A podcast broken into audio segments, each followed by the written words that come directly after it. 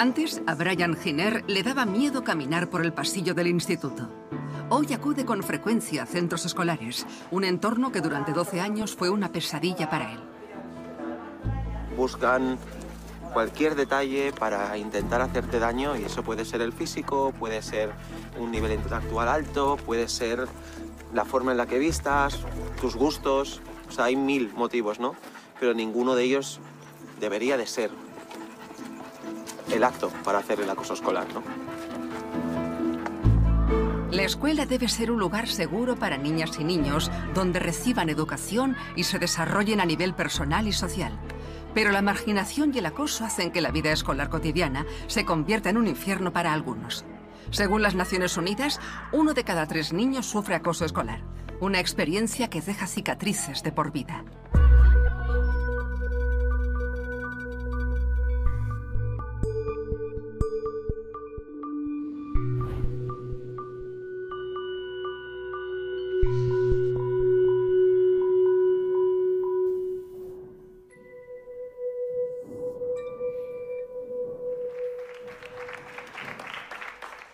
Brian Giner imparte talleres contra el bullying como voluntario, la mayoría en España. Hoy se encuentra en el Colegio San Hermengol de Andorra. Similar. Principalmente eh, os vengo a hablar del libro que publiqué, que se llama Golpeado pero no derrotado. Yo sufrí 12 años de acoso escolar. Vale. Pues esto es lo que se suele hacer más, ¿vale? Desgraciadamente. Entonces hay que tener muy en cuenta esos tres perfiles, víctima, agresor y observador. El observador hace igual o el mismo daño que la persona que está pegando. Incluso yo me atrevería a decir más, porque lo está viendo y no está pidiendo ayuda. Aparte del espectador, ¿quién creéis que debe de tener autoestima? La víctima. La víctima, vale. ¿Por qué? ¿Por qué? Eh, porque no nos debe afectar lo que nos digan, evidentemente puede afectar, pero sobre todo tener la autoestima bien alta en casos, porque no nos tiene, o sea, no nos tiene que afectar. Que nos digan cual- cualquier palabrota, me entra por aquí, me sale por aquí. Muy bien. ¿Cómo te llamas, perdona? Jordi. Jordi. ¿Estáis de acuerdo con Jordi? Sí. Vale, genial. Sí, por favor.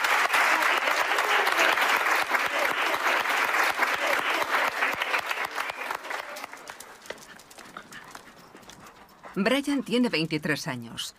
Vive a media hora de Barcelona, donde pasó gran parte de su infancia. Aquí fue al colegio durante cuatro años.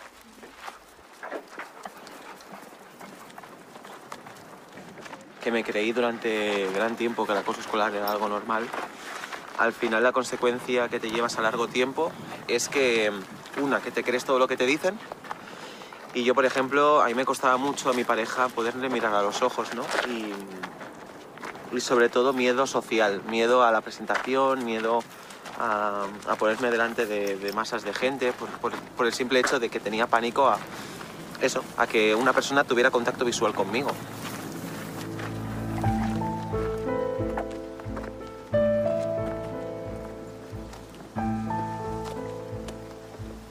Todos los días pasa por delante de su antiguo instituto.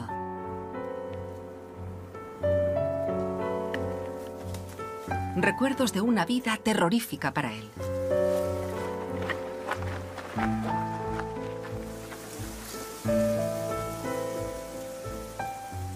Nunca he sabido por qué ha sido el motivo principal de hacerme bullying.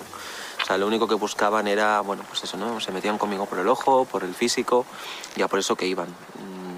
Sí que es verdad que en este centro, es los últimos años en los que he estado, fueron los más fuertes hablando físicamente. Aquí me tiraron de la escalera, aquí me clavaron un boli en la mano y luego el cuello, aquí me pegaron una paliza, justamente ahí, este edificio, es el, lavabo de, educación física. Y me acuerdo que me acorralaron, no tenía ningún tipo de salida y me pegaron una paliza ahí, ¿no? O sea, es que lo tengo muy visual y muy fresco, ¿no? Yo aquí tengo muy malos recuerdos, la verdad. Brian tenía un problema congénito en el ojo derecho. Ya se le ha corregido, pero las heridas del bullying aún lo acompañan. Hay gente que inconscientemente hace este gesto, ¿no? Y mira para atrás. Pues ese gesto de mirar para atrás a mí me duele en el alma, de verdad, porque sé que están notando lo del ojo y me cuesta muchísimo, me cuesta muchísimo. Brian cambió tres veces de centro, pero el acoso no cesaba. Solo encontró apoyo en buenos amigos y en sus padres, pero no en el propio colegio. La verdad que el director de uno de los centros en el que estuve, su acción para frenar el bullying fue, si te pegan, pégales tú también, defiéndete. No había por en medio la palabra y la ética, ¿no? Quería primero la, violencia en vez de, del habla. Impotencia, falta de confianza en sí mismo. Brian se siente solo y se culpa, como es típico en estos casos. ¿Para qué voy a ir a un sitio donde me pegan, me insultan y me amenazan? Es que no... Para mí no tenía sentido en una edad tan temprana, ¿no? Cuando te destruyen psicológicamente, acabas, o al menos yo acabé pensando en que, bueno, era mejor decisión quitarme del medio, ¿no? Según la ONG Bullying Sin Fronteras, uno de cada cuatro niños en España sufre acoso escolar en clase, una pesadilla sin descanso. El ciberacoso también continúa en el tiempo libre, mediante el uso de móviles e Internet. Como consecuencia, cada año 200.000 niñas y niños y jóvenes de todo el mundo terminan quitándose la vida. Hace dos años, José Manuel López y María José López perdieron a su hija Kira tienen el convencimiento de que el bullying llevó a su hija a la muerte. No la asumes. No puedes asumir la muerte de un hijo. No, entendemos.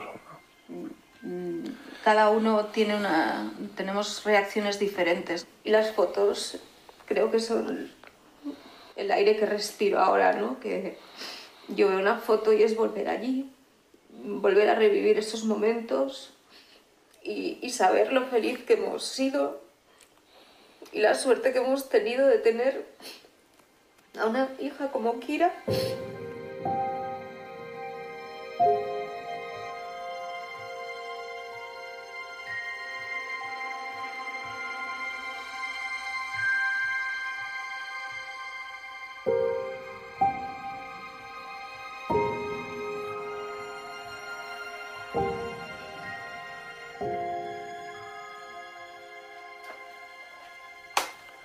Pues es la habitación de mi hija, Kira.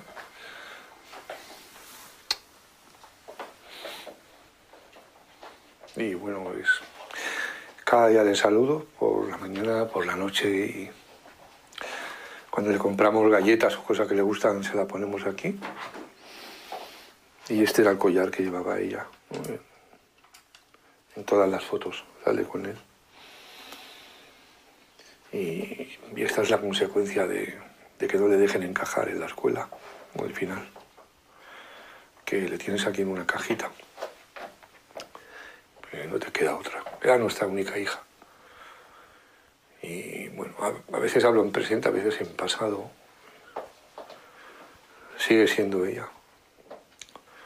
Pero lo que decía antes, si tengo que elegir entre la vida que tengo ahora o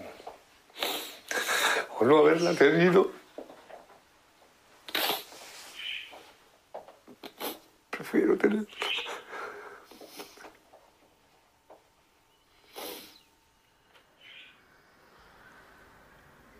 Kira se quitó la vida el 19 de mayo de 2021. La encontraron en el hueco de la escalera. Tenía 15 años. Creo que ella al final decidió protegernos, ¿no? Y pensó que la forma de, protegernos, pues era no contarnos todo lo que le estaba pasando. Y, y bueno, pensaba ella que iba a aguantar y no. Y supongo, creemos que el último día le pasó algo que nunca sabremos qué, fue, pero sabemos que algo, algo ocurrió y, y no pudo más. No, Ellos recriminan al colegio Padre Mañanet de Barcelona que Kira sufrió un brutal acoso sin que el centro hiciera nada al respecto durante años. Los padres se ponían continuamente en contacto con los profesores y exigían que se tomasen medidas. En 2019 enviaron esta carta al colegio, donde se describían los años de sufrimiento de Kira. En ella se expone que ya en la primera infancia empezó a sufrir insultos, marginación y violencia psicológica y física. Cuando le decían que la semana que viene, la semana siguiente moriría porque le tirarían por las escaleras. Cuando le habían cortado eh, la coleta, el pelo entera en clase y le habían roto la mochila cuando le insultaban y se reían de ella cada día. Las escuelas españolas están obligadas a documentar el acoso escolar. Existe un protocolo sobre cuándo y cómo debe reaccionar el centro y cuándo se debe denunciar a los infractores. Pero al igual que sucede con muchos padres y madres, en el centro subestimaron la rapidez con la que puede aumentar el acoso. Según sus padres, el día a día de Kira en el colegio se convirtió en opresión y marginación sistemáticas. Su acusación es grave. Fue un absoluto infierno y el protocolo fue inexistente. No entiendo esta desproporcionalidad. El cambio de colegio no era una opción para Kira. Durante la pandemia, las clases se dividieron en grupos y a ella la separaron de sus amigas. Los padres afirman que solicitaron un cambio de grupo para su hija, petición que el colegio rechazó. Eh, lo que hicieron fue decirle a Kira pues que, que, el problema era ella. Le volvieron a decir que el problema era ella, que era ella la que tenía que aprender a socializar en una clase. Kira murió pensando que no sabía socializar porque era lo que le decían en el colegio cada vez que nos quejábamos. Sin embargo, en su nota de despedida se despedía de sus amigos, a los que quería un montón. No era una niña sola, pero se lo hicieron pensar, le hicieron pensar que tenía un problema cuando no lo tenía. ¿no? Y esto para un adolescente es terrible. Nueve días después de la muerte de Kira, apareció un correo electrónico en su teléfono, en la aplicación del colegio, enviado desde un ordenador del centro. El asunto, morir, y el mensaje, muere. Al final, la policía descubrió que era un, alumno de su clase. Pero bueno, el chico al final dijo que lo envió por error. Yo personalmente mm, no me lo creo por las averiguaciones que hemos hecho después. O sea, de alguna manera le han hecho bullying eh, post-mortem. El colegio niega haber actuado mal en el caso de Kira. No reconoce las evidencias de acoso escolar ni, por tanto, que haya relación entre los sucesos del colegio y su suicidio. El caso de Kira se extiende por toda España. Los grafitis y los carteles de su barrio aún recuerdan su final. En España existe un grave problema de acoso escolar, el mayor de Europa, según la organización Bullying Sin Fronteras. En el colegio de Kira hay más supuestos casos. María López va a casa de su vecina Carmen Yepes. Ha abierto una boutique en el barrio, pero quiere sobre todo saber cómo está la hija de Carmen. ¿Cómo estás? ¿Cómo estáis? La niña va al mismo colegio que Kira y también está sufriendo acoso. Carmen anota meticulosamente lo que le sucede a su hija en el colegio. Toma notas en correos electrónicos y en un diario. Es un procedimiento oficial. Todo esto, todo esto, todo esto, todo esto, todo esto, todo esto son informes de los ataques de, de ansiedad. Todo esto son correos que me he cruzado con ellos. Aquí es donde yo escribía cada día si había pasado algo malo, si no había pasado nada. El acoso a su hija ha llegado tan lejos que Carmen ha denunciado a la policía al presunto agresor, a pesar de que es menor de edad al igual que otros padres, relata que hay un ambiente dañino que promueve la competitividad y el acoso. Es exactamente el mismo patrón, la misma historia. Eh, tú denuncias en el colegio las agresiones físicas, psicológicas que está recibiendo tu hijo o tu hija. El colegio lo niega, el colegio dice que mm, el problema lo tendrá tu hija y, y no aplican nada, no abren ningún protocolo. Carmen contactó directamente con las autoridades educativas. Hasta que no presionó al colegio, no se documentó oficialmente el caso. Desde entonces, las cosas se han calmado un poco en el centro. Sin embargo, su hija desarrolló una depresión y un trastorno alimentario y está en tratamiento psicológico. Tras la muerte de su hija Kira, José Manuel y María José no tuvieron más alternativa que presentar una demanda. Se inicia un proceso penal en el que tanto ellos como el Ayuntamiento de Barcelona ejercen la acción civil. Sin embargo, el juzgado de primera instancia determina que no puede afirmarse sin lugar a dudas que ni la escuela como institución ni individuos particulares hubieran sido responsables de inducir a Kira al suicidio. El procedimiento se suspende.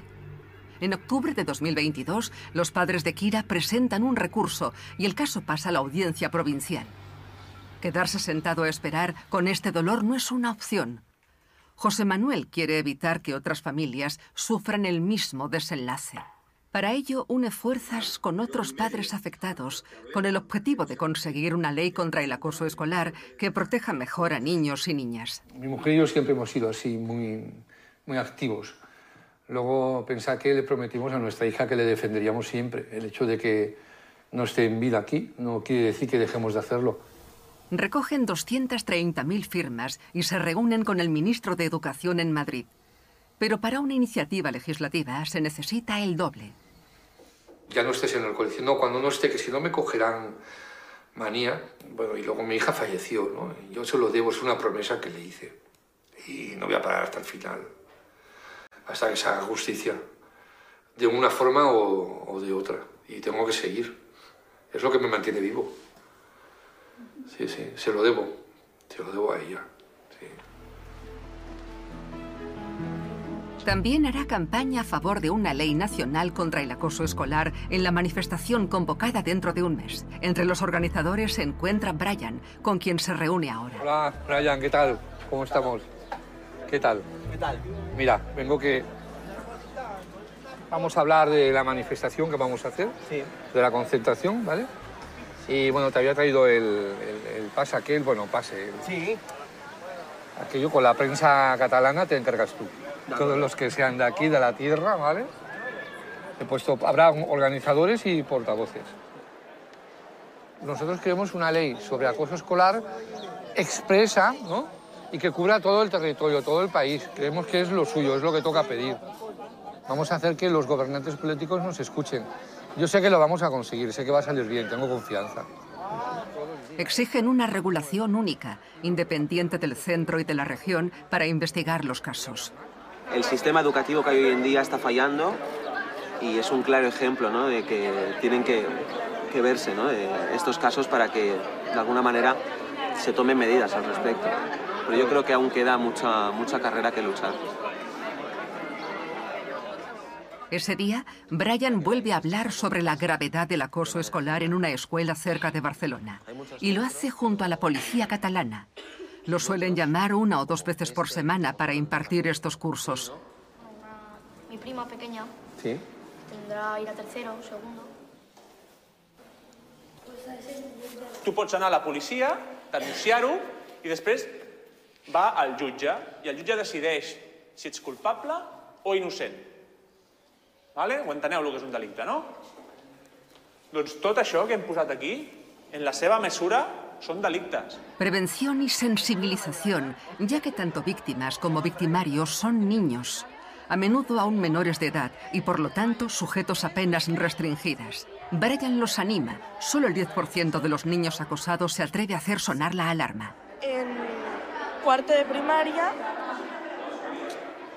a mí me, me empezaron a decir, ay, em, bueno, cosas em, de que bueno, yo tengo un problema, eh, soy epiléptica. Y me empezaron a decir cosas eh, que iba de la pobrecita, que no sé qué, no sé cuánto. Bueno, empezaron a hablar a mis espaldas eh, se soluciona, pero ya está. ¿Qué pasa? Acoger a los niños, luchar contra el acoso. Que esto se logre o no depende de cada centro, de que se cree un ambiente donde no se desarrolle el bullying.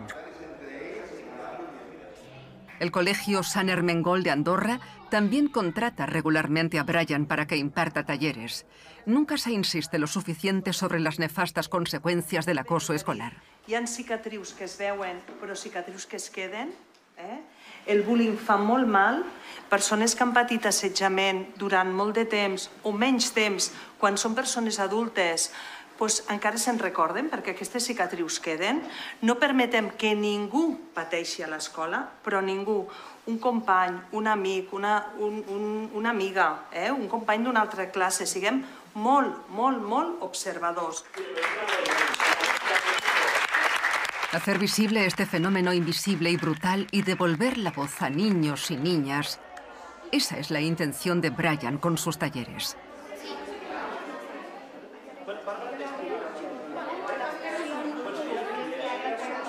I tu vas ajudar. Jo vaig ajudar tu. Que sí? Molt bé. Oye, molt bé, toca. Molt bé. Molt bé. Són molt valents. Si me ha pasado que me han insultado y me lo he guardado y no lo he dicho. Entonces he explotado y he llorado mucho y he sufrido ans- ansiedad. Entonces lo he hablado con adultos y lo he intentado solucionar. Soy chiquitito, entonces sí que me insultan mucho. Cuando veo a gente que lo pasa mal, tengo empatía y me recuerda a mí, pero en- durante el día no, no me recuerda. El mayor logro para Brian es ver que después de los talleres los niños vuelven a integrar a los marginados.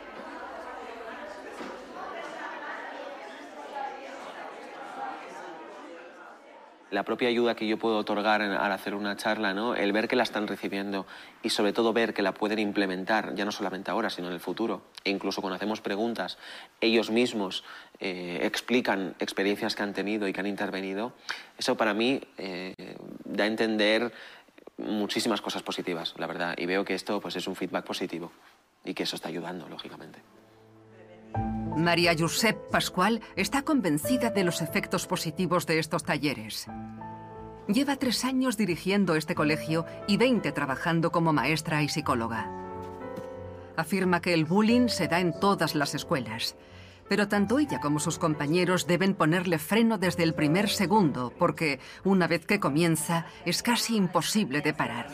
És una vivència personal que arriba. Nuestra política es que los alumnos y los docentes y lo- el personal no docente seamos muy observadores. Cualquier evidencia que nos haga sospechar debemos notificarlo. Eh, hacemos mucha sensibilización y concienciación de que no podemos permitir que un alumno lo pase mal.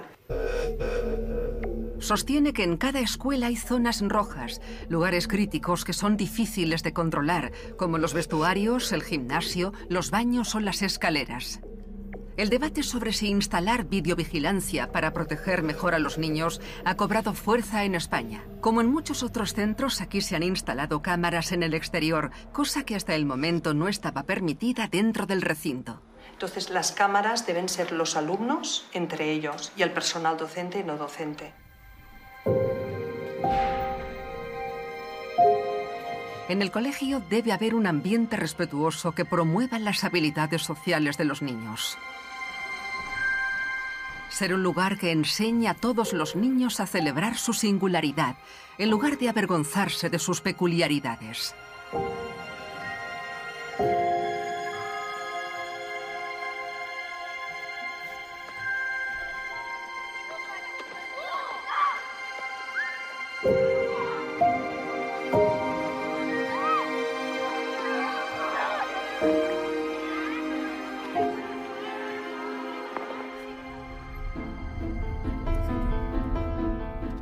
José Manuel va a reunirse con su abogada. La apelación ante la audiencia provincial fue desestimada y ahora tienen que asesorarse sobre cómo proceder.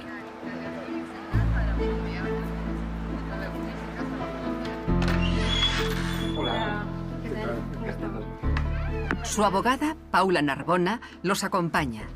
Desde el punto de vista jurídico, la única opción que les queda es la vía civil.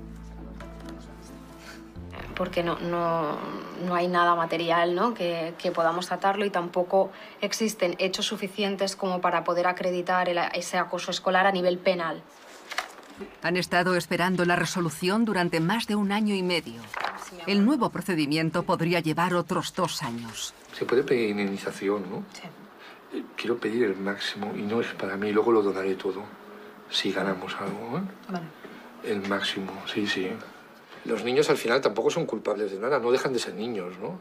Pero alguien tiene que responsabilizarse de, los errores, porque al final de todo eh, lo que ha vivido mi hija, mi hija está muerta y tiene que haber una consecuencia. El abogado procesalista Jordi Nieva Fenol ha seguido el caso de Kira desde el principio. Sabe que por lo general es difícil probar el acoso en los procesos penales y piensa que el caso tendría más posibilidades de éxito en un juicio civil. En una demanda civil lo único que pueden esperar los padres es dinero, nada más que desde luego no es ningún consuelo, pero al menos es, es algo, ¿no? Y también es algo que, cuidado, que puede servir de estímulo a la escuela para en el futuro adoptar mejores medidas para evitar que hechos así puedan suceder, si es que se averigua esta responsabilidad, por supuesto. En su opinión, el caso de Kira es de interés público para todo el país. Y cree que, aunque se haya cerrado provisionalmente, seguirá dando que hablar pero eso no excluye que en el futuro pueda aparecer algo más. Por eso dictamos un sobreseimiento provisional. De lo contrario, si creyeran que no pueden encontrar nada más, hubieran dictado un sobreseimiento libre. En una carta que el colegio ha enviado a todos los padres, la situación se describe de manera distinta. Se afirma literalmente que el procedimiento se ha cerrado definitivamente. Eso, eso es extraño, que la carta de la escuela hable de que se ha acabado definitivamente la investigación, es que no es cierto porque es justo lo contrario de lo que está diciendo la justicia. Las declaraciones del colegio también se difunden en algunos medios españoles. En mayo de 2023 se celebra esta manifestación en Barcelona donde participaron unas 350 personas. Entre ellas, muchos familiares que han perdido o casi pierden a hijas, hijos, sobrinos o nietos. Encabezadas por Brian y José Manuel, se desplazan hasta la sede del gobierno catalán para demandar la comparecencia del ministro de Educación. Señor Cambrai, mire las fotos. Si no puede hacer nada, deje el puesto a otro que se vea capaz no pasa nada si usted no puede. Es un humano. Están indignados ante el bloqueo del Departamento Regional de Educación. La directora general responsable del área, Anna Chillida Fibla, no aporta información sobre si en el caso de Kira hubo un protocolo de acoso y cuándo se aplicó. La autoridad educativa se retiró del procedimiento en curso, aunque en ese momento ya estuviera suspendido temporalmente. Como le he dicho anteriormente, es un caso que está judicializado y que por tanto no podemos dar detalle de todas las actuaciones realizadas. Las autoridades también investigaron el caso, sin que se hallara responsabilidad por parte de la escuela. José Manuel y María José recuerdan a Kira todos los días. Se sienten abandonados ante su pérdida. Ya no esperan apoyo de nadie, ni por parte de las autoridades educativas, ni desde luego por parte del propio colegio. Brian no se rendirá hasta que la política y la sociedad no pongan por fin el foco en el acoso escolar. Pero para conseguir eso, afirma, aún queda un largo camino por recorrer. En la radio de su ciudad natal cuenta con regularidad sus experiencias en los talleres. Bueno, avanzar con mi vida y que la gente vea que si yo lo he superado, con todas las piedras que me ponían por el camino y todo el daño que me hicieron, los que estén viendo ese contenido también lo pueden hacer, ¿no? Al final es ponerse a ello y tener la ayuda necesaria. Le gustaría entrar en la policía y especializarse en la prevención del bullying para poder llegar directamente a todo el mundo. A los agresores, a los padres, pero sobre todo a los niños que hoy sufren lo que sufrió él en su momento. Brian, ¿qué tal? Hola, ¿qué tal? Comencem? Comencem. Doncs mira, he trobat un missatge d'una amiga meva que em deia eh, primero de todo, que no se callen, que pidan ayuda, porque de verdad que lo que más mata es el silencio, el esconderte, el hacerte pequeñito, es, es lo que poco a poco te hace que te apagues y al final te consuma, ¿no? Como si una vela se tratase. Por lo que alza la voz, pide ayuda a tu padre, a tu madre, tutor, profesor, a quien tengas alrededor, que de verdad te van a brindar esa ayuda que tú necesitas. Si necesitan recursos, no Una sabía si abrazada, bien ¿no? va y tal. Sí, vale, venga.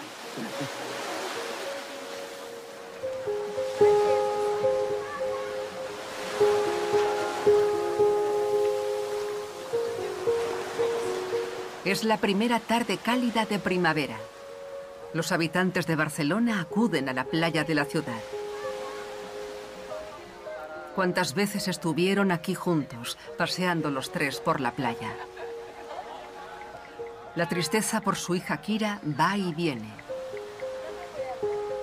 Cambiará de forma, pero siempre permanecerá en recuerdos como este.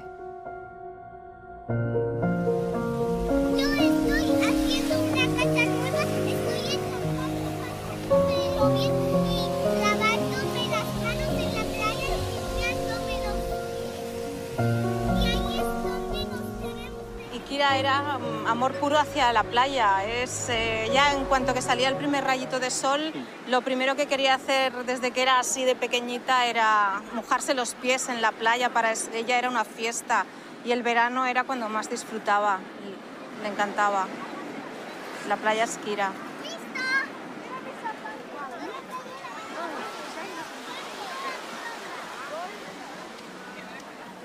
Los padres de Kira no encuentran paz. Se sirven de apoyo mutuo.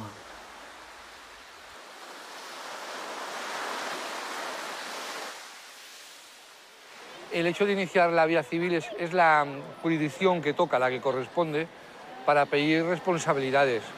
Al colegio, a, pa- a papás acosadores si toca y a la administración si toca. No, no vamos a dejarlo, queremos que se repare el daño, que se le haga justicia. La muerte de mi hija no puede quedar en balde. Siguen teniendo a Kira entre ellos. Su muerte conmocionó a muchas personas en España y sirvió para abrir los ojos al peligro invisible que constituye el acoso escolar.